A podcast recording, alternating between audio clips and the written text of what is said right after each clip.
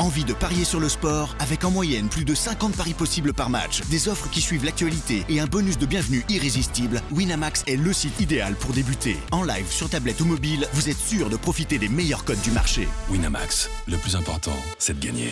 Les jeux d'argent et de hasard peuvent être dangereux. Perte d'argent, conflits familiaux, addiction. Retrouvez nos conseils sur joueurs-info-service.fr et au 09 74 75 13 13. Appel non surtaxé. Do you want to be a fighter? RMC, There's only one Tyson Fury. Fighters Club, I'd like to take this chance to apologize to absolutely nobody. Alexandre Herbinet. I am the greatest. Bonjour à toutes, bonjour à tous et bienvenue au 198e numéro du RMC Fighter Club, un Fighter Club qui remonte dans la cage pour vous proposer le dernier épisode avant l'événement sport de combat de la rentrée ce samedi soir 2 septembre à Core Arena de Paris-Bercy, l'UFC Paris, sa deuxième édition et on va pour ce dernier épisode avant l'UFC Paris vous parler d'un rôle dont on parle assez peu dans les médias, le rôle de manager et justement pour parler de ce rôle, bah quoi de mieux qu'avoir avec moi le patron de la Bulgarian Top Team, la BTT, qui a, qui a placé plusieurs combattants sur cette UFC Paris et on va développer pendant cette émission. Monsieur Guillaume Pelletier, bonjour. Bonjour et merci beaucoup pour l'invitation, c'est vraiment cool, je suis très heureux d'être ici. Avec grand plaisir et on va pouvoir découvrir justement les secrets de ce métier un peu méconnu dans le MMA qui est le métier de manager. Il a placé ses ouailles à l'UFC Paris comme Benoît Saint-Denis a multiplié ses kicks sur Ismaël Bonfim. Avec quatre représentants tricolores mis sur l'événement, Benoît Saint-Denis, Morgan Charrière, Nora Cornol et Yanis Gemouri, Guillaume Pelletier et sa Bulgarian Top Team ont réalisé un énorme travail dans l'optique du deuxième rendez-vous parisien de la plus grande organisation de MMA, ce samedi 2 septembre à la Core Arena. Comment ont-ils multiplié ces signatures? En quoi chaque cas est-il différent? Qu'est-ce qui fait un bon manager de MMA À quelques jours de l'UFC Paris, Guillaume Pelletier est l'invité du RMC Fighter Club pour nous raconter les dessous et les secrets du métier de manager. Alors merci Guillaume d'avoir répondu à notre invitation. Euh, on est dans la Fight Week. On cache rien à nos, à nos auditeurs. Ce, ce podcast est enregistré le mardi de la Fight Week. Donc euh, on vient de débuter cette Fight Week. Il y a de l'excitation déjà. Euh, je le dis, tu as plusieurs euh, Ouais. combattants sur cette carte. Donc forcément, tu es, au milieu de, de toute cette Fight Week. C'était excitant d'arriver là ce matin? Alors c'est très excitant, il y a beaucoup de travail, il y a beaucoup de changements aussi. Il va se passer beaucoup de choses dans cette Fight Week. On va peut-être avoir de nouvelles affiches. Donc euh, ouais, c'est une Fight Week euh, très particulière, mais qui va ravir tout le monde, je pense, à la fin. Parce que de belles choses vont arriver. hein. on, va, en parler également. Euh, avant de rentrer dans, comment tu as placé justement tous ces combattants à l'UFC Paris et comment on place euh, ces combattants dans un événement tel que celui-ci, moi je voulais devenir, revenir un peu sur ton parcours Guillaume déjà, c'est comment on devient manager de MMA puisque dans nous, nos métiers autour du sport, on connaît très bien par exemple les agents en foot, voilà, on a eu tellement de, reportages, de choses sur ce métier-là que ça on connaît, mais manager en MMA c'est plus mystérieux comme je disais dans mon intro. Comment tu es devenu manager de MMA Guillaume? Qu'est-ce qui t'a mené sur euh, ce chemin? C'est une très très longue histoire. Donc moi je vis en Bulgarie maintenant depuis 10 ans. Lorsque je suis arrivé en Bulgarie, donc j'ai constaté que les combattants bulgares avaient un niveau en striking qui était euh, pas très développé, si je peux me permettre, euh, étant donné que moi j'avais une expérience dans les sports de combat, par le striking. J'ai commencé à les coacher un petit peu et donc à les accompagner euh, sur les événements en Europe de l'Est, donc au M1 ou sur des organisations de ce type. Et voilà, de fur et à mesure, euh, j'ai commencé à me développer. Un jour, un promoteur bulgare me demande de l'aider à faire le matchmaking d'une carte. Et à ce moment-là, je fais appel à un combattant français qui s'appelle Malik Merad, si ça vous dit quelque chose. Et donc Malik Merad vient, gagne la ceinture de l'événement bulgare. Et à ce moment-là, il me dit, euh, il n'y a jamais personne qui s'est occupé de moi comme tu l'as fait. Du début à la fin, c'était incroyable, c'était carré et tout. Il m'a dit, euh, comment est-ce que je peux te remercier? Je dis, tu me remercies en revenant sur le, le prochain événement. Mm. Et il me recontacte quelques jours plus tard, il me Tu es dit... déjà manager sans être manager là Guillaume. Alors, Voilà. en fait, Ah ouais. ça se développe à ce moment-là. Effectivement, il y a l'idée qui, qui commence à naître, à fleurir, et donc il me donne deux noms. Et il me dit, je voudrais que tu t'occupes de ces deux petits. Le premier s'appelle Fares Ziam, et le deuxième s'appelle Yanis Gimouri. Incroyable, Ça va, les deux Lyonnais aujourd'hui à l'UFC. tout à fait. Mhm. Euh, donc, toi, ensuite, il y a la création de la Bulgarian Top Team. Comment ça se fait? Est-ce que tu peux nous raconter la genèse de Bulgarian Top Team? On a compris par ton histoire, donc ça fait longtemps que tu es installé en Bulgarie. Que je trahis pas de secret, ton épouse est bulgare Absolument, également. tout à fait. Euh, donc c'est le clin d'œil, c'est le clin d'œil à où tu es Bien sûr. installé, Bulgarian. Comment elle s'est créée, voilà, cette société Bah, c'est le clin d'œil et c'est aussi parce que j'aime la Bulgarie. C'est voilà, un pays dans lequel je suis très bien. Ça m'a permis aussi de me développer. Euh, voilà, la, la Bulgarie m'a beaucoup aidé en fait pour développer euh, la société de la BTT, bah en fait, euh, une fois que j'ai eu donc Yanis Guimouri, Malik Merad, Fares Ziam, en fait, c'est un milieu on se rend compte euh, de bouche à oreille. Les gars étaient super contents aussi du travail que je fournissais. En ont parlé à d'autres. Par exemple, le meilleur ami de Fares Ziam était euh, Amin Ayoub. Et en fait, c'est clairement du, bouche à oreille. En fait, quand j'ai commencé en 2015, je crois qu'en France, on ne savait même pas ce qu'était un manager finalement. Parce que je parlais avec les gars en leur disant, bah, je manage. Ben ouais, mais concrètement, c'est quoi, en fait? Ouais. voilà, les, les mecs connaissaient pas à cette époque. hein. Donc, euh, donc voilà, ouais, c'est du bouche à oreille. Et je pense que le travail, il suffit juste de bien le faire, de le faire simplement.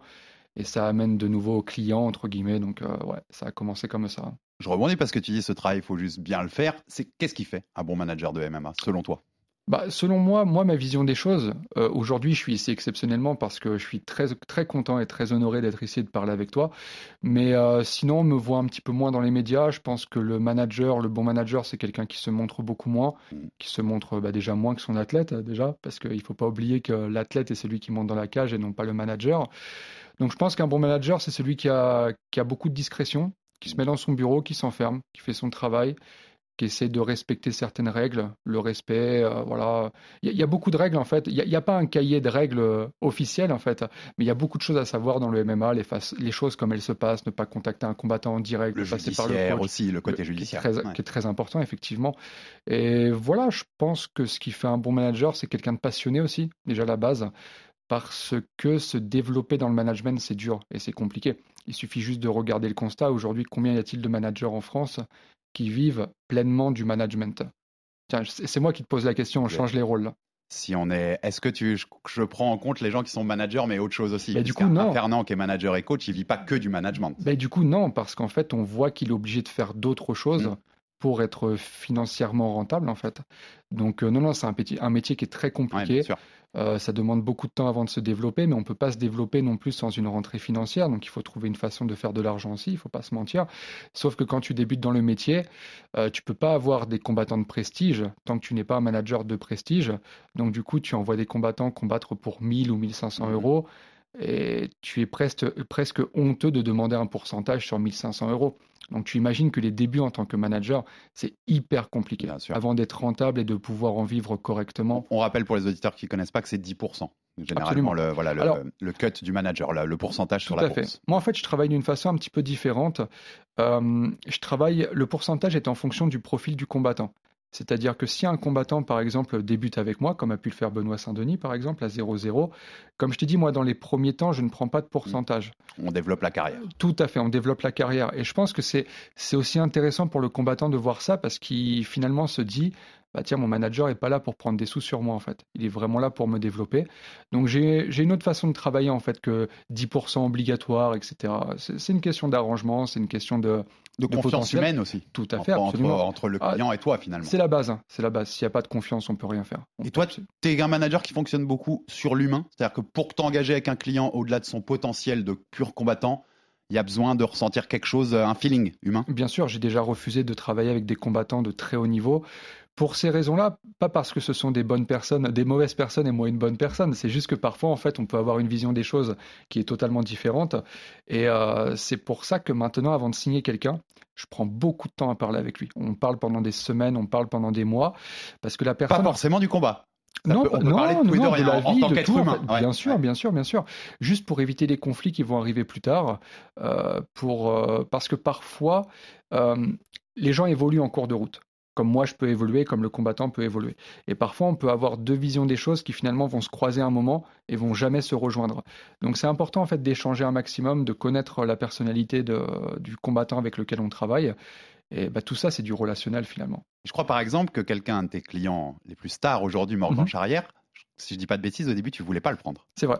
Et ensuite, C'est la rencontre avec lui, c'est l'humain. Très fait intéressant changer d'avis. tu me dis. C'est tout à fait ça. C'est Mm. tout à fait ça. Donc Morgan me contacte, euh, hyper respectueux, hyper sympa, rien à dire. Mais j'avais déjà beaucoup de profils dans sa catégorie de poids. Et en fait, je me disais, je vais juste additionner un mec en plus. C'est c'est totalement ridicule, ça n'a pas d'intérêt. Donc je lui dis, écoute, pour l'instant, je te dis pas non, mais on reste comme ça, on continue à échanger, etc. Et en fait, le mec était tellement top. L'humain. Ah, il était Ouais. incroyable. Il était incroyable. On échangeait des projets. Parfois, je lui tendais des pièges. En plus, je lui disais euh, Tiens, qu'est-ce que t'en penses? Je vais te faire affronter ce mec-là. C'était n'importe quoi. C'était un envoi à la mort. Et le mec me dit Ouais, vas-y, si tu penses que c'est un bon combat. Non, en fait, en fait, je voyais qu'il avait une confiance qui était tellement aveugle envers moi que ça donne envie de t'investir. Tu vois, ça donne envie de faire les choses bien parce que, parce que, en fait, il te donne tout, quoi. Il te donne tout. En gros, il te donne sa carrière. Il te dit Tiens, vas-y, gère. T'imagines la responsabilité? Et là, ça donne envie. hein. Ouais, c'est ça, c'est que ça, ça te donne envie de t'engager avec, le mec. Un des points aussi que je voulais noter sur toi, qu'on connaît, c'est que je trouve que c'est bien parce que le combattant sent que tu es un manager qui s'implique aussi concrètement. Tu combats, Guillaume Pelletier, on est d'accord? J'ai combattu, on va dire. J'ai combattu. Et Tu remets de temps en temps les Ouais. gants. Dernier combat était en barnacle, Mhm. donc sans gants, en fin d'année 2021. Là, pour l'instant, je dirais que, bah, avec les récentes choses, les récentes signatures à l'UFC, etc., il arrive un moment on va pas se mentir, tu peux pas faire euh, 36 choses, tu vois. Mais tu sens, le sous-entendu de ma question, c'est tu sens chez tes clients que quand ils te voient à l'entraînement, Mhm, les gants avec, mhm. il y a aussi une forme de respect de bon, Ah, il mouille sûr. le maillot, euh, le gars. Alors, il y a une forme de respect déjà, parce que tu sais, tu échanges toujours quelque chose avec quelqu'un quand tu mets les gants avec. Peu importe ce qui va se passer, tu échanges vraiment quelque chose qui est indescriptible, en fait. Finalement, si tu me demandes quoi, c'est dur à expliquer. Alors, déjà ça, et ensuite le sentiment de savoir de quoi on parle. En fait, le combattant, c'est bah, le mec, c'est de quoi il parle. Il est déjà rentré dans une cage, parce que finalement, il y a plein de choses dont on ne parle pas, mais la pression, l'adrénaline, Mhm. tu sais, le fait de monter les petites marches là pour rentrer dans la cage, là. Parfois, tu as l'impression que ces, ces marches-là, ce sont les. Enfin, tu vois, c'est interminable en fait. longues, ouais, ouais. Absolument. Et le fait peut-être euh, d'avoir vécu ça avant, bah tu sais, ça ramène euh, une petite touche supplémentaire en fait, quelque chose d'intéressant. Ouais, moi je pense que ça apporte et de leur côté la confiance et toi aussi de mieux comprendre finalement ce qu'ils vivent euh, en, tant- à en- fait. en tant qu'athlète. Euh, des choses dont on a déjà discuté nous, nous dans nos discussions informelles euh, en, en dehors du cadre médiatique, c'est aussi moi je trouve, tu, tu le sais, tu- je te, l'ai déjà dit, je trouve qu'il y a un- parfois dans le MMA français encore aujourd'hui un manque dans la communication. Mhm. Que parfois la communication est mal organisée ou mal structurée, pas assez professionnelle, mais c'est normal, on a été légalisé qu'il y a trois ans le MMA en France, ça se développe au fur et à mesure. Mais tu es d'accord avec ça? Tu dirais qu'il y a encore aujourd'hui des progrès à faire sur la com, pas spécifiquement sur le- globalement, tu vois, sur, le, sur les combattants de MMA Bah, je suis tout à fait d'accord avec toi et je suis euh, responsable aussi de ce manque dans la com parce que j'estime ne pas être un parfait communicant et je dis toujours moi-même, hein, tu as vu, j'ai aucune honte à le dire, je dis à mes combattants, associez-vous de personnes, euh, de professionnels, de personnes qui savent de quoi ils parlent. Moi, je peux pas être votre manager, vous expliquer comment gérer votre carrière sportive et en plus euh, gérer les sponsors, gérer la communication, etc. Moi, j'estime vraiment être un agent sportif. Moi, je vais faire monter ta carrière, je vais te vendre, je, je, je pense avoir trouvé aujourd'hui la, la recette, entre guillemets, pour euh, rendre le combattant intéressant au vu des grandes organisations. Mais on- on a besoin d'aide. Tu vois, là, par exemple, dans le cas de Morgan Charrière, tu me parlais, on travaille maintenant en partenariat. Donc, on est à la Fight Week de l'UFC Paris 2 et on va signer cette semaine un partenariat avec son agence de com, par exemple. Je trouve que les mecs font un travail exceptionnel. C'est un métier, donc C'est un- en tour de professionnel. Absolument, je ne veux pas en fait vendre des choses que je serais pas capable de faire parfaitement. Non, je veux me limiter à mon rôle de manager sportif et je laisse des professionnels aujourd'hui se greffer autour de moi pour qu'on ait une agence où chacun fait parfaitement son travail. Le MMA, on l'a dit, il est légalisé depuis trois ans en France, mais même au niveau international, c'est un sport assez jeune. C'est Mhm. L'UFC date d'il y a à peine 30 ans, on fêtera les 30 ans en novembre 2023. Et on voit que ça bouge beaucoup même euh, sur l'organisation aujourd'hui du, du MMA. Et moi, j'avais noté quelque chose qui m'intéressait de, qui m'intéressait de parler avec toi. La co- L'association des commissions athlétiques de, Mhm. de boxe et de MMA aux États-Unis, la grande association euh, des commissions des, des différents États, a un comité des athlètes qui a Mhm. fait récemment une proposition, des propositions, donc qui vont être étudiées par cette commission sur un durcissement entre guillemets des règles pour être manager dans le MMA. Mhm. Notamment euh, obligation de surveillance d'un casier judiciaire qui soit vide, euh, obligation de passer un permis auprès de cette association pour savoir qu'on a les bases de, de pouvoir être un bon manager. Est-ce que tu trouves que ça va dans le bon sens et que c'est quelque chose qu'il faut réguler et qui avait peut-être un peu trop dans les premières années, ce qui est logique, un côté Far West en fait dans ce milieu-là? C'est tout à fait normal. Tout à fait normal parce qu'aujourd'hui, on peut retrouver des combattants malheureusement qui se font placer sur des match-ups très mauvais. En fait, on peut clairement lire et pronostiquer le combat avant qu'il ait eu lieu parce que le choix du manager est très étrange. Parfois, il y a beaucoup de conflits d'intérêts. Parfois, les combattants se font placer non pas pour leur bien, mais pour le bien du manager. Ça permet au manager de se vendre comme euh, l'avoir placé à tel ou tel endroit. Et il faut vraiment limiter ce genre de bavure. hein. J'appelle ça des, bavures. hein, parce que pour le coup, là, on perd pas un match de foot. hein. On peut prendre un chaos. hein. Il y a un vrai risque de chaos. Donc le fait d'assainir le milieu, moi, je trouve que c'est super. On devrait passer euh, euh, diplôme, brevet, licence, tout ce qui est possible. C'est leur idée. C'est leur idée en C'est parfait. Ouais. Et on va les soutenir à 100%. Et c'est ouais, ce côté Far West, toi, tu, tu l'as ressenti quand même. Quand tu as commencé dans ce milieu-là, tu sentais que c'était. Il y a un côté, ouais, euh, il y a un côté un peu n'importe quoi parfois dans Alors, certaines méthodes. Tout à fait. Aujourd'hui, Malik Merad, malheureusement, n'est pas très connu du grand public, mais j'invite tout le monde à regarder son record. Malik Merad, c'est quelqu'un qui, qui, qui est aux- alentours des 95 kilos. Donc, aurait dû combattre à 84 kilos. Toute sa carrière, il s'est fait envoyer en lourd léger ou même en poids lourd. euh, deux jours avant parce qu'il fallait placer quelqu'un. Et comme je le dis, euh, Malik Merad a pris des KO, de gros KO, dont il aurait pu se, se passer, je pense. Et c'est quelqu'un de très haut niveau. Mais malheureusement, si on regarde juste les chiffres, son record, on se dit, bah tiens, c'est un combattant moyen parce qu'il a beaucoup de défaites. Non, ces défaites ont été causées par, euh, par des choix de carrière euh, très étranges. Mm. Et il faut être très honnête, on, on va dire les mots, par des managers qui ne le manageaient pas, juste qui le plaçaient en fait, qui le plaçaient en échange d'un pourcentage pour se prendre un petit billet. C'est une catastrophe. Ouais, c'est une vraie catastrophe. Et ce côté placé parfois pour ses propres intérêts, je pense que tu as suivi aussi. Il y a en ce moment un, un procès, une action collective Ouais. contre l'UFC. Et un des, une des choses qu'a demandé le juge, c'est que tous les documents utilisés dans ce procès soient rendus publics. Mhm. Et dedans, la rumeur qui tourne, c'est qu'il y aurait des mails de managers qui, Ok. de- internationaux qui demandent à l'UFC, de, qui négocient à la baisse pour leurs athlètes pour être dans les petits papiers de l'UFC. Ah, c'est incroyable. C'est-à-dire que mais, euh, vous. Non, non, donnez-moi pas 20 000, donnez-moi 15 000, et vous voyez, je suis un bon manager et on peut bosser ensemble. Si c'est avéré, ça te paraît. Je sais que c'est pas vos méthodes à la BTT, mais ça te paraît UBS, c'est le genre de gens qu'il faut dégager de cette profession? Je te dis sincèrement, ce serait tout sauf une surprise. Mm. C'est le fameux conflit d'intérêts. Pour l'instant, c'est une rumeur. C'est pour ça que je dis c'est qu'une rumeur. Mais tout à l'heure, je t'ai parlé de conflit d'intérêts, c'était pas anodin. Mm. Tu vois, si ceci est avéré exact, je serais pas surpris. Parfois, malheureusement, on a des managers qui préfèrent, euh, euh, comment dirais-je, être le bénéficiaire, avoir les intérêts plutôt que le combattant. Faut être honnête. Donc, euh, donc non, ce genre de choses arrive. Donc, je sais pas si ce sera confirmé ou pas, mais euh, ce sera tout sauf une surprise si c'est le cas, malheureusement. On va rentrer dans, dans le cœur de notre émission, c'est de parler des quatre, euh, voilà, des quatre fantastiques qui seront, à, qui seront à l'UFC Paris ce samedi à l'Accor Arena de Bercy, et que tu nous expliques pour chaque cas. C'est là où ça devient intéressant parce que c'est des cas différents. Mhm. Comment tu les fais rentrer et à l'UFC et comment tu les places sur cette carte de l'UFC Paris? On prend le premier cas qui est pour l'instant ton le fleuron à l'UFC, Benoît Saint-Denis, qui affrontera Thiago, Moïsis euh, euh, ce samedi avec clairement les portes du top 15 qui s'ouvrent euh, en, en cas de victoire con- contre le Brésilien pour, euh, pour Benoît. Il sortait, je le disais dans mon intro, je faisais une petite référence à sa victoire contre Bonfim euh, début juillet. Euh, c'était, on rappelle, son premier combat, c'était contre Eliseu Zaleski Eliseu, dos Santos, le Brésilien pris en short notice Mhm. chez les welter, qui est l'ancienne catégorie de Benoît, mais pas celle où il voulait combattre à l'UFC, puisqu'il est en léger, en moins de 70. Il l'avait pris en moins de 77 contre un combattant qui avait été classé, très dangereux, et en short notice. L'exemple de Benoît, c'est on profite d'une opportunité, elle repassera peut-être plus, et c'est soit on prend ça, soit ça se trouve, ça, ça s'écarte à jamais. C'est exactement ça. Aujourd'hui, malheureusement, il y a, enfin, à l'époque de Benoît, il n'y avait pas réellement. Aujourd'hui, il y a deux moyens de rentrer à l'UFC. Par les Contender Series, qui est un parfait moyen, ça permet d'avoir deux ou trois mois de préparation pour le combat, c'est parfait. Émission, je précise, de Dana White qui permet d'obtenir des contrats à ses vainqueurs. Ouais, ouais. Ouais, absolument. Ou sinon le short notice, le fameux short notice, parce qu'il faut se rendre compte qu'aujourd'hui, l'UFC ne signe plus personne parce qu'ils ont envie de l'avoir. Aujourd'hui, le roster de l'UFC, euh, le roster, pour ceux qui ne connaissent pas le, nombre, l'effectif, ouais, tout à fait, de combattants de l'U- de l'UFC est absolument plein dans toutes les catégories. Il n'y a plus de place. Il n'y a qu'une opportunité qui pourrait se créer via un short notice qui permet à des combattants de signer euh, En dernière minute, avant dans ces conditions-là. Maintenant, pour le cas de Benoît, bon, ça reste un short notice, certes, mais il avait trois semaines. Il était en train de se préparer pour un autre combat.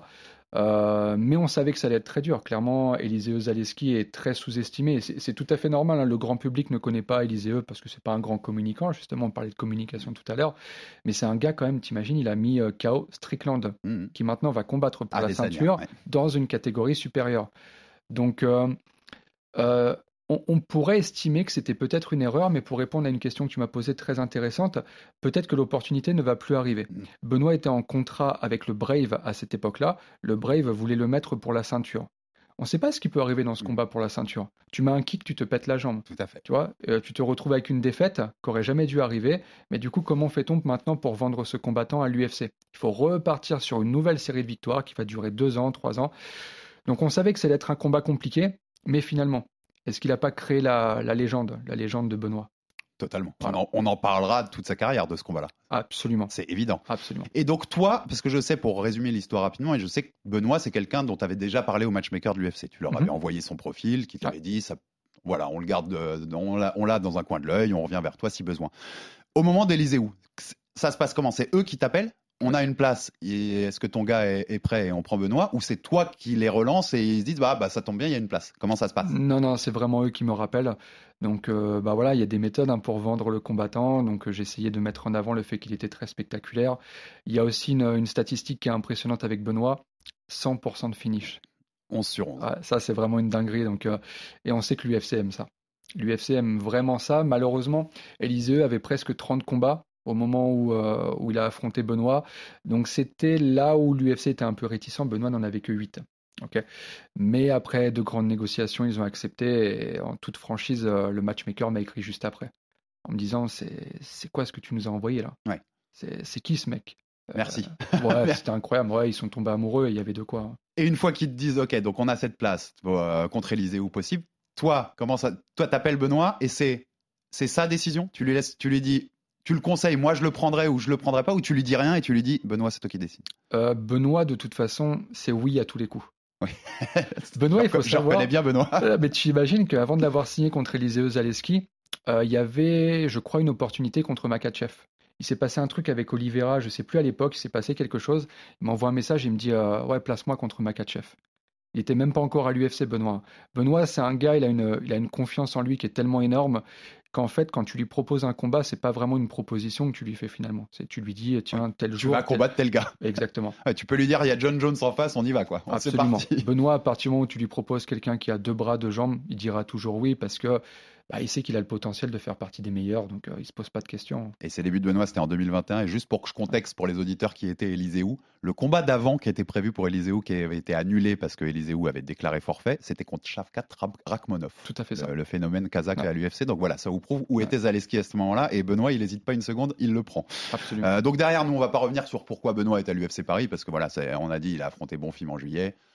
Il est sorti avec zéro dégâts, au contraire du Brésilien de ce combat-là. C'était la crainte, ouais. Oui. c'était parfait pour placer pour Paris. Il y a juste eu que tu nous dises un peu, il y a eu la négociation du nouveau contrat entre les Mhm, deux, parce que mhm. tu nous avais déjà raconté qu'il y a eu une sorte de all-in au lieu de re-signer après le troisième combat. Bien Vous sûr. avez attendu le dernier, le quatrième, pour, euh, pour euh, voir la performance de Benoît qui a été magistrale. Ça a été vite. Juste après le, le- le combat contre Bonfim, c'est rapidement réglé cette histoire de contrat. c'est une histoire de quelques jours. C'est une histoire Mhm. de quelques jours. Donc, dans les négociations avec l'UFC, quelques jours, on peut considérer que c'est très rapide. Euh, c'est bien à rappeler ce que tu as dit. Effectivement, c'était un all-in dans le sens où l'UFC nous propose une, euh, renégociation de contrat, donc une prolongation à la fin du troisième combat, sachant qu'il en reste un.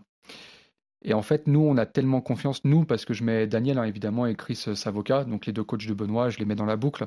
On a tellement confiance en Benoît euh, qu'on savait que peu importe le nom qu'on aurait en face, il va le battre, il allait le battre. On, on le savait.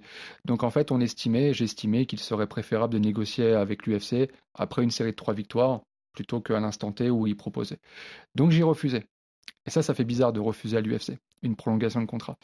Donc, euh, donc voilà, et au moment C'est même risqué. hein. Il y a une c'est forme de risque. ouais. c'est très risqué et euh, je pense que les retombées en cas de défaite de Benoît, pour ma part, pour moi, pour ma personne, elles sont catastrophiques. Mm. Sincèrement. Imagine Benoît perd. Même dans tes relations avec l'UFC et tout ça. Tout à Ouais, fait. bien sûr. Tout à fait. C'est une grosse prise de risque. Il l'aurait coupé s'il avait perdu, tu penses? Alors je pense qu'ils peuvent pas le couper en toute franchise euh, à cause du spectacle et des finishes. Mm. En fait, je pense qu'aujourd'hui, enfin je pense pas, je suis certain, l'UFC préfère des mecs qui perdent après une guerre plutôt que des mecs qui sécurisent des victoires Mhm. Embêtantes. J'allais dire un autre mot, Non, non, embêtantes. complètement. Voilà. Je suis d'accord. Par contre, c'est à- t'aurais été la victime. C'est à toi qu'ils en auraient voulu. Et à juste titre, Ouais, hein, ouais. En, en toute franchise, à juste titre. Donc oui, c'était un coup de poker, coup de poker euh, bah, réussi pour le Et coup. gagnant. Le contrat que vous avez signé est plus haut que celui qui avait été proposé ben, Du coup, je vais pas donner de chiffres, mais j'invite tout le monde à taper euh, Benoît Saint-Denis salarié à la fin du combat, parce que de toute façon, les salaires sont rendus publics et vous pourrez constater qu'il y a eu un joli petit travail de la part de son management. hein. Et très bien, parce que Benoît en avait besoin aussi. On sait que, voilà, on sait que Bien les sûr. carrières de combattants, c'est compliqué, notamment avec le premier contrat UFC où les salaires sont pas mirobolants. Bien sûr, mais tous euh, les c'est cool combattants. pour Benoît. ouais. C'est dur pour tous les combattants, tu sais, hein, regarde les entrées aujourd'hui à l'UFC sont entre 10-10 et 12-12. Donc si tu combats 10 000 et 10 000, c'est ça que je veux dire. Si tu combats une fois dans l'année, t'imagines à quel point les revenus sont faibles. Ouais, Ça fait peur. hein. Ah oui, ça fait très peur. Et ouais. pourtant, ce sont des combattants professionnels Mm. et en Ligue des Champions. Et qui peuvent parfois ne pas combattre pendant un an Ouais. s'il y a des blessures et des choses. J'imagine. C'est très très compliqué. Ouais. On le rappellera à chaque fois à nos auditeurs. faut comprendre. Au-delà des guerriers qui sont dans la cage, il c'est des guerriers de vie aussi sur, ces choses-là, les, les combattants. On passe au cas de Morgan qui est aussi presque le plus intéressant, je trouve, parce que c'est le plus lointain. Morgan, Oui. on l'a reçu, on vous invite à aller voir le, le Fighter Club qu'on a fait avec lui il y a une dizaine de jours à peu près, où on revient aussi sur toute ce- cette route vers l'UFC, comme il avait appelé sa, sa chaîne YouTube. C'est là où je dis, ça vient de loin, Morgan. hein. 2019, le lancement de sa chaîne euh, Route vers l'UFC euh, sur YouTube. Il devient champion du Cage Warrior, puis il y a ces deux défaites un peu controversées, mais qui le font reculer d'un step. De quand ça remonte? Il y, a, il y a une époque où tu vers 2019-2020, quand il devient champion 2020-2021, on n'est pas loin? Il est pas loin de l'UFC, Morgan? Ouais, c'est là où c'est la, la difficulté, tu vois, parfois ça joue vraiment à un fil. On est à deux doigts. On est à deux doigts de signer à ce moment-là. Si Et- ça bat Vucenic, vous signez? Ah oui, ah totalement, mais je parle avant ça, la Vucenic. première- Avant même Vucenic. Ouais, au ouais. moment où il prend la ceinture de- du Cage Warriors, on est très proche de signer à l'UFC. Qu'est-ce qui fait que ça se fait pas à ce moment-là? Parce que, bah, comme je t'ai dit, il faut une opportunité, il faut Mm. une ouverture. En fait, l'UFC, malheureusement, aujourd'hui, ne signe plus les gars en attente d'un combat. Il te propose le contrat quand il y a un combat. Et le- l'offre était longue à venir, très très longue à venir. Et Morgan, c'est quelqu'un qui a faim de combat. Morgan, il a déjà d'une fin de combat et en plus, il a besoin de repères dans la cage. Et pour ça, il a besoin de plusieurs combats dans l'année. Donc Morgan poussait pour combattre et moi-même, j'avais pas envie d'attendre indéfiniment parce qu'en attendant comme ça des mois et des mois l'UFC, tu te mets un petit peu au rabais en fait, parce que tu montres à l'UFC finalement on n'attend que vous. On va arrêter notre carrière presque, on n'attend que vous. Et donc encore une fois, prise de risque, cette fois-ci beaucoup moins payante, parce qu'on décide d'affronter Vucenic. Euh, prise de risque moins payante et en plus très frustrante, parce, frustrante pardon, parce que moi j'estime que c'est clairement un vol. Alors on peut estimer que je ne suis pas juste dans mon analyse parce que je suis parti pris bien évidemment. C'est pour ça que je te pose la question. D'ailleurs, qu'est-ce que tu as pensé de la décision du combat contre Vucenic? Ah bah elle est plus que je disais controversée pour être gentil. C'est honteux, hein. Je c'est disais- vraiment Je disais honteux. controversée pour être gentil, mais oui, oui, il y a, y a plus, y a plus que débat. Donc coup très dur, coup très dur, coup très dur pour Morgan, coup très dur Et pour tu moi. penses que s'il attend, il signe à l'UFC c'est pas à ce impossible moment-là Ouais. C'est pas impossible. Ouais, donc c'est terriblement frustrant pour lui. Ah ouais, c'est une peine absolue et et Morgan, il a tout mon respect euh, de par sa philosophie de vie, de par tout ce qu'il a traversé, parce que pour le coup, ça a toujours été un objectif pour lui. Road to Mhm. UFC, donc l'UFC est un objectif pour lui. Et au moment où on perd, euh, bah, en fait, on remet tout en question. Tu parlais, il est, il est descendu de deux steps, mais en fait, même pas, il est, il est, il est tombé de l'escalier, en Ouais, fait, hein, ouais. carrément. C'est c'est une catastrophe absolue à ce moment-là. On a un nouveau combat, une nouvelle offre, étant donné que Vucenic est out pour faire un- une ceinture intérimaire, Mhm. et on perd à nouveau. Paul Hughes, Alors là, c'est pareil, controversé aussi. hein. Ouais. le trou noir. Le trou noir. Plus personne ne sait quoi faire. C'est une catastrophe absolue. On est proche de. Ouais, non, non, c'est. Et c'est quoi ton rôle là de manager à ce moment-là? C'est de le, dans tes paroles hein, envers Morgan, c'est de le rassurer, c'est de lui dire on va y arriver, Morgan, Ouais. ou de les- déjà lui ouvrir à lui dire bah peut-être qu'il va falloir faire autre chose parce que comment comment tu le gères ce moment-là? Ça, je peux pas lui dire parce que pour lui, ça aurait été, euh, ça aurait été trop lourd à supporter. Mhm. Ça aurait été trop dur. Lui, lui dire que l'UFC c'est terminé, c'était impossible. Maintenant, effectivement, il fallait le rassurer, alors que moi-même, je l'étais pas. Et c'est là où c'est compliqué, hein, tu vois, parce que moi-même, je me disais, bon, maintenant, on fait quoi? Euh, donc, il a fallu beaucoup discuter aussi avec le Cage Warriors. Moi, j'étais, vraiment frustré de par les adversaires qu'on nous proposait, des mecs avec beaucoup moins de combats. Tu sais, tu prends toujours un risque quand toi, tu as 20 combats, Oui, tu prends un mec qui a même pas 10 combats. C'est lui qui a tout à gagner. Ouais. Donc on sentait clairement qu'il y avait une volonté du Cage Warriors de faire briller les petits. Parce qu'au pire, s'ils perdent, s'ils perdent contre Morgan, c'est pas très grave. Ils ont C'est perdu. logique. Voilà, absolument. Par contre, s'ils gagnent, ils ont tout à gagner. Donc grosse discussion avec le Cage Warriors pour leur expliquer que je suis pas content de euh, bah, des choix qui, enfin, c'est même pas des choix en fait de, de ce qu'on nous propose parce qu'en Mhm. gros c'était ça ou rien. Donc on a reconstruit une nouvelle relation euh, avec le Cage Warriors, euh, beaucoup plus saine, beaucoup plus équilibrée. On se sentait moins underdog dans l'organisation. On sentait clairement là, c'était beaucoup plus honnête. Et voilà, donc avec le, le succès qui s'ensuit, là pour le coup, ça a été une série de victoires juste après. hein. Puisque Morgan, après ces deux défaites, on rappelle aussi blessure au plancher orbital qui l'éloigne euh, un an de la cage. Puis il revient là depuis sept mois, trois, vi- trois combats, trois victoires. On a retrouvé le. Morgan hyper actif et qu'à fin de combat et de, et de tout arracher devant lui. Donc la dernière le 21 juillet à Londres et derrière ça signe à l'UFC. On l'a vu, c'est un co-management avec Graham Boylan qui est le Fait. patron du Cage Warrior, qui a, Absolument. qui a placé beaucoup de gens à l'UFC. hein, le Cage Warrior, on rappellera pour, pour ceux qui suivent moins depuis moins longtemps, mais Conor McGregor, des Paddy Pimblett aujourd'hui. Enfin, il y a beaucoup de gens qui viennent du Cage et qu'on fait ce soit à l'UFC. Comment ça s'articule ça? C'est-à-dire ça te permet, cette- ce co-management te permet d'ouvrir les portes de l'UFC On va parler clairement. Non, c'est pas ça. Pour être très honnête avec toi, en je tout vais- cas, les enfonce. Bah, en fait, je vais reprendre la phrase que je t'ai dit juste avant. Euh, je t'ai dit, je crois, euh, j'ai rediscuté avec le Cage Warriors sur comment avoir une route beaucoup plus saine. La route beaucoup plus saine, c'est de les investir dans la carrière de Morgan. En fait, c'est aussi simple que ça. Tu vois, ça, je l'ai jamais dit à personne. C'était qu'ils aient aussi, eux, des intérêts dans la carrière de Morgan. Et tu vois vite que quand le promoteur euh, a des intérêts dans la carrière d'un combattant qu'il promote et qu'il matchmake, j'allais dire, enfin qu'il change, ça match, change un peu la donne. Tu- Ouais. ça n'a plus rien à voir. Mm. On parle plus du même travail. Et c'est frustrant, le, le manager en toi, de dire on est obligé de faire ça. Parce que ce milieu marche aussi comme ça. C'est frustrant, mais en fait, j'ai compris avec le temps qu'il faut arrêter d'être, euh, de croire que le- monde est tout beau et tout rose comme ça. Mm. Le conflit d'intérêts, il est partout. Tu sais, je pense qu'aujourd'hui, euh, sur 100% de promoteurs, peut-être 75% d'entre eux sont aussi managers. Donc, à- Et ton taux est peut-être bas. ouais, j'essaie Ouais. de le voir. Je le mets le plus bas possible pour bas. ne choquer personne. Donc, effectivement, le conflit d'intérêts est partout.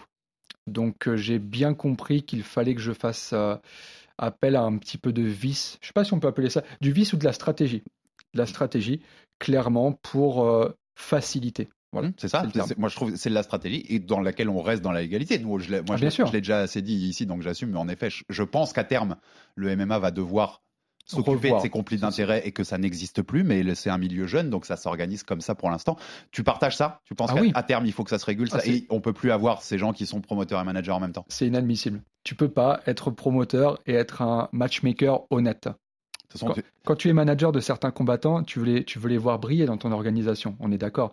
Donc, même inconsciemment, tu vas choisir des match-ups qui Bien sont sûr. toujours à leur avantage. Il faut être très honnête, il faut poser les choses, tu vois. Ouais, de toute façon, moi je le dis souvent à des amis qui je parle qui sont pas du tout de ce milieu-là, mais si c'est simple, tu fais la comparaison avec le football, Mhm. tout le monde te dit tout de suite c'est ubuesque, ça pourrait jamais. Ah arriver. oui, ah, c'est honteux. Dès que, dès que tu fais la comparaison avec un sport très connu, on te dit waouh, c'est quoi votre truc en fait? Donc c'est bien qu'il y a un souci. Quand je dis souci, c'est bien qu'il y a des choses à réguler. En tout, cas, en tout cas à ce niveau-là. Tout à fait. Euh, tu disais tout à l'heure aussi, c'est intéressant parce que je veux rebondir là-dessus parce que je l'ai cité récemment. Tu disais tous ces combattants qui attendent l'UFC seulement l'UFC. On pouvait avoir l'impression que Morgan était un peu comme ça à un moment. Mhm. Est-ce que toi, tu as fait en sorte aussi que de faire passer le message que tu pouvais signer ailleurs pour pas que l'UFC soit dans cette position de force de se dire de toute façon, je fais ce que je veux avec Morgan puisqu'il m'attend. Et quand je disais que je l'ai cité récemment, parce que je l'avais cité sur le cas d'Abdoul Abdouragimov, je Mhm. partageais aussi l'idée que de se dire qu'il a peut-être trop dit à un moment que c'était que l'UFC et que l'UFC est dans un chausson à se dire ah bah, je peux le payer ce que je veux un peu entre guillemets et, et- et donner mon timing à moi puisqu'il il n'attend que moi entre guillemets. Alors, je m'étais exprimé à l'époque à ce sujet, il y a quelques mois, euh, sur les interventions d'Abdoul, sur les call-outs, etc. Je trouvais que c'était une erreur. Parce qu'en fait, tu montres trop ta volonté à signer dans cette organisation. Et on remet pas en cause d'ailleurs, c'est bien de, de vouloir aller chercher le Graal sportif et le plus haut combat sportif. Ouais, mais je pense C'est la faut- façon de faire dont tu parles. Tout à fait. Je Ouais. pense qu'il faut trouver le juste milieu entre passer un message pour montrer qu'on souhaite rejoindre l'organisation, mais le fait de aussi montrer attention les mecs, si, si vous me considérez pas, je peux vite partir autre part. Parce que bah, sinon c'est du pain béni pour l'UFC en fait. Le mec on l'appelle quand on veut. Regarde ce que je t'ai dit tout à l'heure au sujet de Morgan. On pouvait attendre, mais on a décidé d'arrêter. Parce qu'il arrive un moment où il faut avancer aussi. Faut avancer. Tu vois, Donc tu l'as fait passer ce message aussi. bien sûr, De Bien dire sûr. Morgan n'attend pas que ça non plus. absolument. Il ne sera pas ad vitam aeternam à, vous réclamer. Mais je trouve que c'est un, c'est un phénomène intéressant parce que ça explique aussi la, la façon dont l'UFC peut gérer ses salaires aujourd'hui parce qu'il y a tellement de monde qui veut venir. L'offre et la demande, on connaît. Tu vois, on n'a pas besoin d'a- d'aller plus loin. C'est ce qui fait aussi le marché euh, par rapport à l'UFC. C'est très intéressant, ça, je trouve. On fait les deux autres cas aussi qui nous intéressent pour Mhm. l'UFC Paris parce que c'est encore d'autres cas différents. Le cas de Nora Cornol, euh, combattante française que vous découvrirez sur les prélims de, de l'UFC Paris, sera en direct sur Twitch, accessible gratuitement, euh, la chaîne Twitch de RMC Sport. Donc venez en profiter. Combattante en plus très spectaculaire. euh, ça, ça ira pas à la décision avec Nora, pas, si, si, si on respecte ce qu'elle a fait dans sa carrière. Euh, elle, pour le coup, c'est signé très tôt. C'est un des premiers combats Mhm. annoncés de l'UFC Paris. Comment ça se passe? Ça, c'est une signature qui est prévue de longue haleine. Ça fait longtemps que tu travailles ça ou c'est une opportunité qui s'ouvre au moment où l'UFC Paris démarre, les matchmakers cherchent des combats et il y a une opportunité? Alors tu vois, regarde, là je vais tout te dire et ça va me permettre de mettre en lumière quelqu'un qui, souhaite, euh, qui ne souhaite pas l'être, mais ça va aussi montrer à quel Je te point... branchais pour ça aussi. Voilà, aujourd'hui, ça te montre à quel point la, la BTT a grandi. La BTT, en fait, c'est plus uni- uniquement moi. Tu vois, les gens associent la BTT à moi, Guillaume Pelletier. En revanche, on est beaucoup maintenant à travailler pour la BTT. Et il y a une personne euh, qui s'appelle JB. Je tairai son nom de famille. C'est quelqu'un. Je respecte ça beaucoup. Un hein. nom de famille connu dans le MMA. Ouais, mais il souhaite rester discret, t'imagines? Et je pense, pour rejoindre ta première question en introduction, que c'est clairement aujourd'hui, je pense, la qualité majeure d'un manager, c'est de rester dans son coin, faire son travail, le faire bien et mettre en lumière ses athlètes. Donc, un euh, des plus grands managers de boxe, comme tu sais qu'on adore la boxe au Fighter Club. Alemon, le patron de PBC, notamment première boxing champion, on n'a jamais vu sa tête. incroyable. On, on connaît un peu les photos, il n'a jamais parlé. Bravo. et il a géré la carrière des plus grands boxeurs des dernières années. Bravo, bravo. Donc du coup, c'est JB en fait qui fait la signature de Nora Cornell euh, à l'UFC.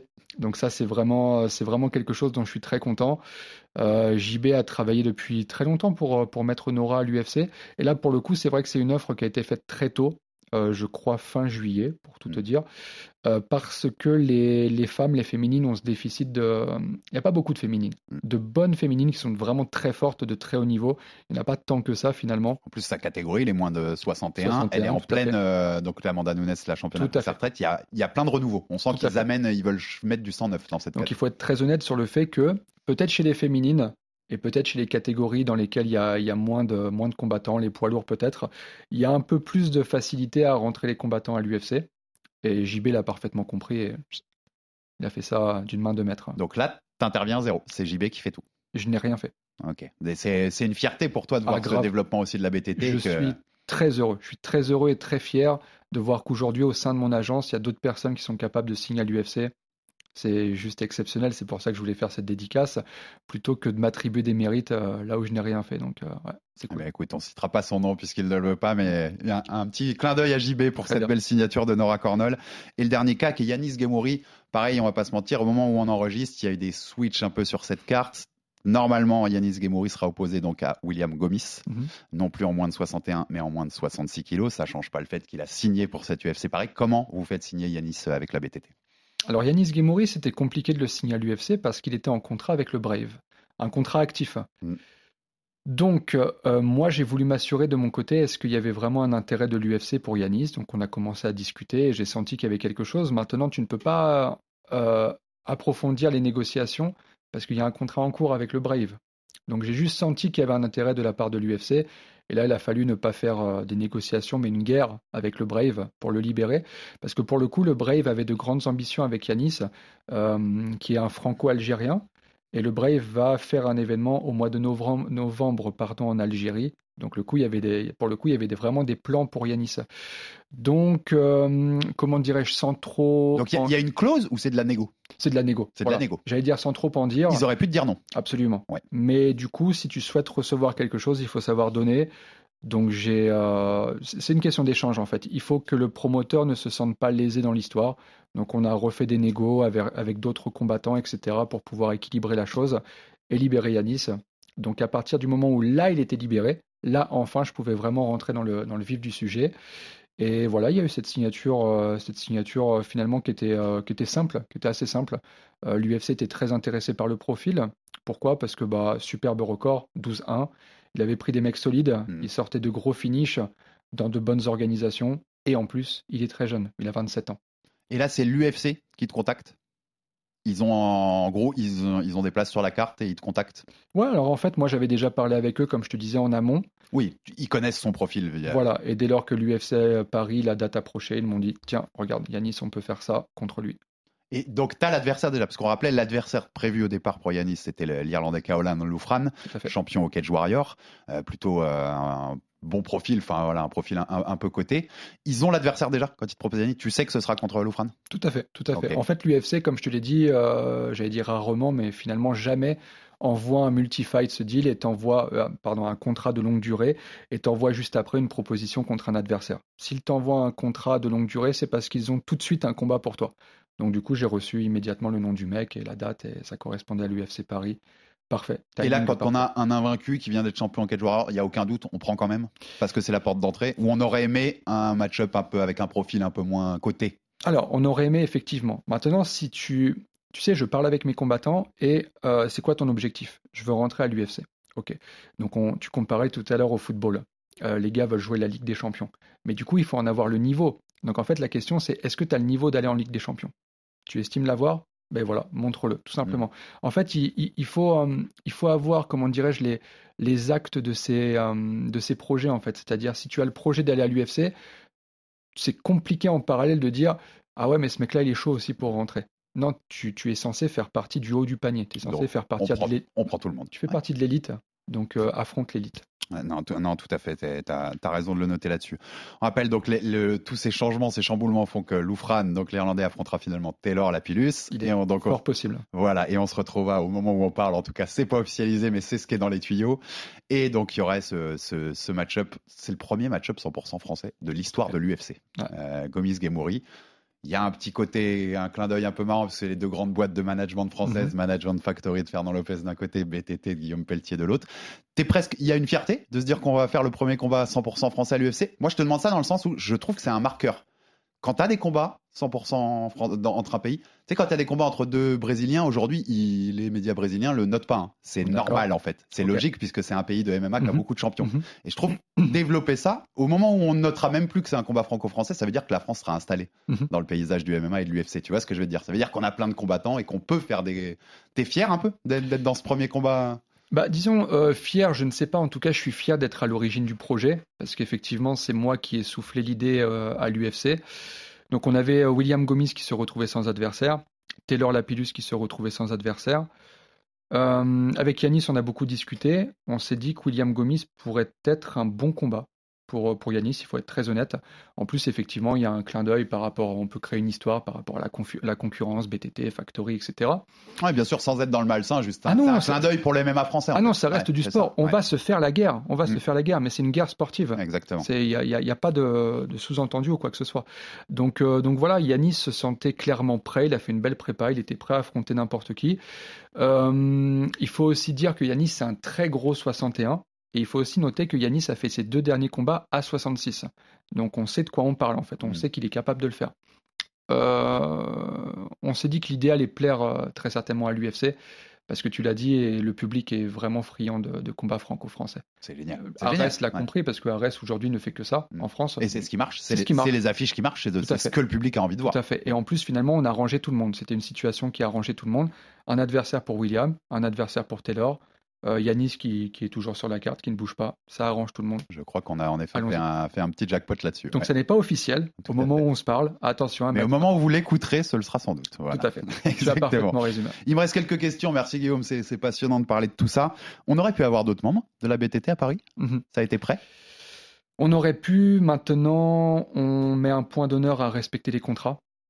On est, j'ai des combattants qui sont engagés avec d'autres organisations dans des situations un peu compliquées, un peu conflictuelles. Euh, les organisations qui traînent à offrir euh, des combats parce que ce serait le dernier combat sur le contrat. On a voulu faire les choses bien parce qu'on ne veut pas se lancer dans une guerre administrative ou, Mhm. ou judiciaire contre les organisations. Donc on a attendu, on a attendu, on va faire les choses bien. Il y aura un UFC Paris 3, Bien sûr. Et même un 4 et même un 5. voilà, donc vous inquiétez pas, il y a des surprises qui arrivent, on travaille dur pour ça et il y a des choses qui se préparent. Il faut que je la pose parce que j'avais ça dans mes, mes petites souris et mes petites sources qui m'avaient demandé ça. Est-ce est-ce qu'Amin Ayoub a, été très proche de signer? Moi, c'est l'info que j'ai. Je ah, je, je sais, je sais pas d'où vient l'info, mais c'est une info qui, qui est dangereuse en tout cas. Euh, Tu me dis ce que tu veux, mais non, on n'était pas loin. pour, pour respecter ton invitation, euh, je vais te dire que oui, c'est vrai. On a reçu une offre de l'UFC pour Amin Ayoub contre Nasrat Akparast. Ok, j'avais la bonne info. Personne n'est au courant. Ouais. Normalement, officiellement, alors voilà, toi tu l'étais. Euh, voilà. C'est pour ça que je te disais, le relationnel est très important dans, les, dans la relation avec les combattants. Euh, le combattant reste l'acteur numéro un. C'est lui qui doit gérer sa carrière comme il le veut et nous, on est là pour l'aider. Moi, d'un d'un point de vue personnel, c'est une grosse frustration. Je te dis la vérité, c'est une frustration énorme. Cinq ans de collaboration avec un athlète. pour qu'à la fin, quand il peut toucher le Graal et donc signer en Champions League, je vais redire ça Mm. parce que l'UFC est la Champions League, le combattant me dit euh, Ah, écoute, regarde, je préférais qu'on fasse ça, ça, ça. Et encore une fois, tu vois, je me suis mis en retrait. C'est son choix. Puisque tu veux faire ça, on va respecter et on va le faire. Ouais, bien sûr. C'est- ça aussi être un manager. Je pense. C'est écouter son athlète. Ouais. Je pense, oui. Euh, comment tu vois, toi, le développement du management de MMA en France Bon, Je l'ai dit tout à l'heure, les deux grandes, euh, les deux grandes aujourd'hui compagnies, c'est Management Factory du, du côté de Fernand Lopez et, et la BTT de, de ton côté. Tu penses qu'on va rester avec les grands acteurs qu'on a aujourd'hui, qu'il va y avoir des, des- de plus en plus de petits managers qui vont se créer parce que, parce que ce sport grandit, parce qu'il y a de plus en plus d'argent dedans, parce qu'il y a de plus en Mhm, plus de lumière dessus aussi, par exemple via nous, hein, via RMC. Euh, tu, comment tu vois l'évolution de ça? Alors pour les raisons que je t'ai citées au début, euh, sur la difficulté de, faire grandir une société de management, je ne sais pas en fait si on va avoir d'autres agences. Moi, je souhaite vraiment que d'autres euh, agences se créent parce que moi, j'ai j'ai remarqué, c'est vraiment un trait qui me caractérise. Euh, je, je performe dans la difficulté, dans la concurrence. C'est-à-dire qu'en fait, moi, je me fixe quelqu'un et je me dis, lui, je vais aller le fumer. C'est vraiment mon objectif et j'en dors plus jusqu'à ce que je l'ai. Donc moi, je souhaite que la concurrence euh, s'agrandisse et qu'on ait beaucoup plus d'agences. Maintenant, la réalité, comme je te l'ai dit, c'est que c'est très dur d'être manager. Dans un premier temps, c'est très compliqué euh, pour, euh, pour en vivre. Et il suffit de regarder les statistiques. Aujourd'hui, on a dû avoir une trentaine d'agences qui se sont créées et tu les connais même pas parce que Mhm. finalement, ce sont des agences qui, dans les deux ans, mettent clé sous la porte. Je- Pour te répondre, je pense que je connais celles que je dois connaître en fait.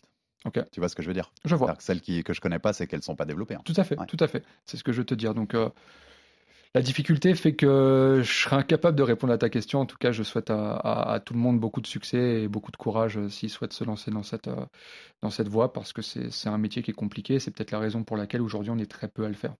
Et je le disais dans l'intro, la BTT place 4 athlètes sur cette UFC Paris. De tous les sociétés de management ou managers en France, vous êtes le, ceux que, celle qu'on a le plus. On sait, sur cette édition de Mais ça n'est jamais arrivé encore. Il y a aussi une fierté de ça de se dire on est on est voilà on est ceux qu'en avons placé le plus sur cette carte de l'UFC Paris quand même Tu veux que je te dise la vérité? Oui Pas du tout. Pas du tout. En fait, moi, je vois juste le bien de mes combattants. Je suis pas dans une, euh, dans une course ou dans une concurrence avec qui que ce soit. Euh, une course de chiffres, en fait, si tu veux. Moi, l'objectif, c'est que, mes combattants soient fiers de représenter la BTT, mon équipe. Donc, euh, donc voilà, à partir du moment où le travail est bien fait, moi, je suis le plus heureux. J'ai de compte à rendre à personne. Et je- voilà, encore une fois, je souhaite le, le bien, le bien du MMA, que, que tout le monde puisse se développer.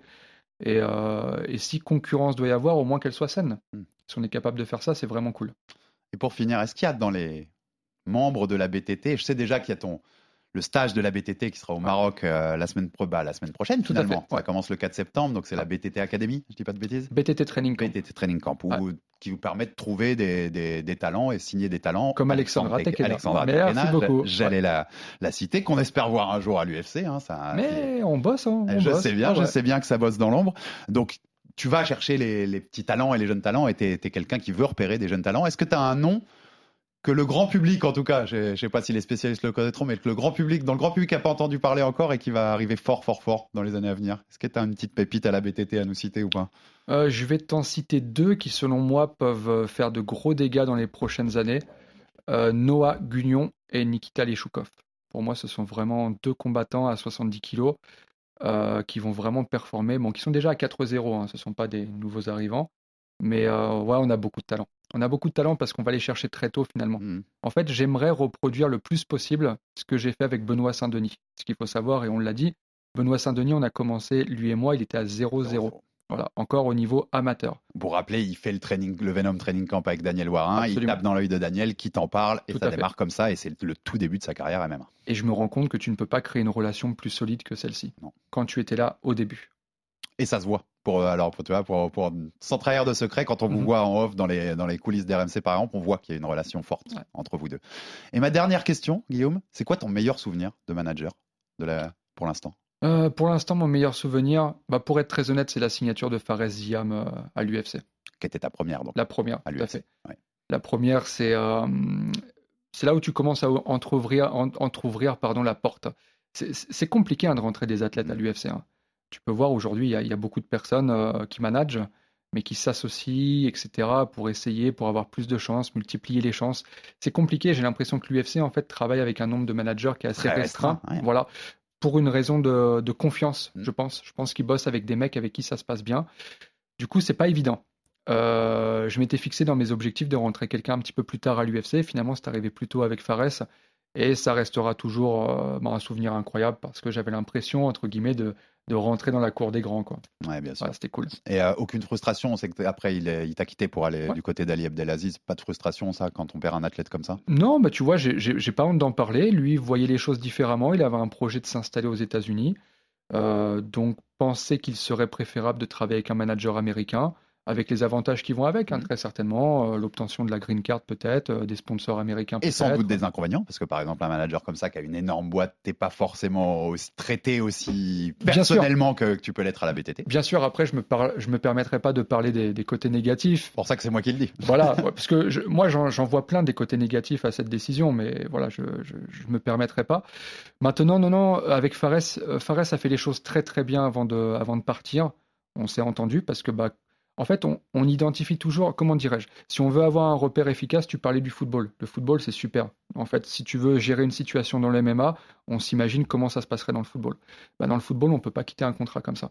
Mm. Tu vois, Mbappé, ça a été tout un cinéma pour quitter le Paris Saint-Germain et finalement, il y est encore. Donc, on peut pas non plus quitter un contrat comme ça dans le, dans le, dans le, dans le MMA. Donc, Fares a fait les choses très bien. Donc, on s'est quitté en très bons termes. On s'est vu tout à l'heure, on s'est pris dans les bras, il n'y a rien qu'à changer. Hum, L'entente est excellente, le respect est là, et ça, ça, ça C'est change bien jamais. aussi Bien sûr. que ça, que ça peut se terminer euh, sur des bonnes notes et humainement, entre- Bien sûr. même sur une fin de collaboration. C'est Ouais. c'est cool. Merci beaucoup, Guillaume Merci. Pelletier. Merci. C'était, ça faisait longtemps qu'on voulait faire cette Ouais. émission et parler des, des secrets et des dessous du rôle de manager. Et, et je suis ravi qu'on ait pu faire ça et qu'on ait pu, je pense, éclairer nos, nos auditeurs sur, sur ces dessous du MMA. Euh, rendez-vous samedi soir à Core Arena Bercy, Paris. Deuxième édition de l'UFC Paris. On l'a dit, quatre représentants de la BTT, Benoît Saint-Denis, Morgan Charrière, Nora Cornol, Yanis Gemouri et cinq autres Français. Ça va être la fête du MMA français. Vous pourrez retrouver les combats de la, de la carte préliminaire sur notre chaîne Twitch en gratuit, les combats ensuite de la carte principale sur RMC Sport 2 et même les trois derniers en clair sur la TNT RMC Découverte. Donc vous n'avez aucune excuse pour rater l'UFC Paris ce samedi soir. Vous devrez être devant. Abonnez-vous sur toutes les plateformes pour rater aucun épisode. Envoyez-nous de la force, des pouces bleus, des commentaires. Ça fait toujours avancer le bousin. Et à très vite pour un nouvel épisode du RMC Fighter Club. RMC, Fighters Club. Envie de parier sur le sport avec en moyenne plus de 50 paris possibles par match, des offres qui suivent l'actualité et un bonus de bienvenue irrésistible, Winamax est le site idéal pour débuter. En live sur tablette ou mobile, vous êtes sûr de profiter des meilleurs codes du marché. Winamax, le plus important, c'est de gagner. Les jeux d'argent et de hasard peuvent être dangereux. Perte d'argent, conflits familiaux, addiction. Retrouvez nos conseils sur joueurs-info-service.fr et au 09 74 75 13 13. Appel non surtaxé.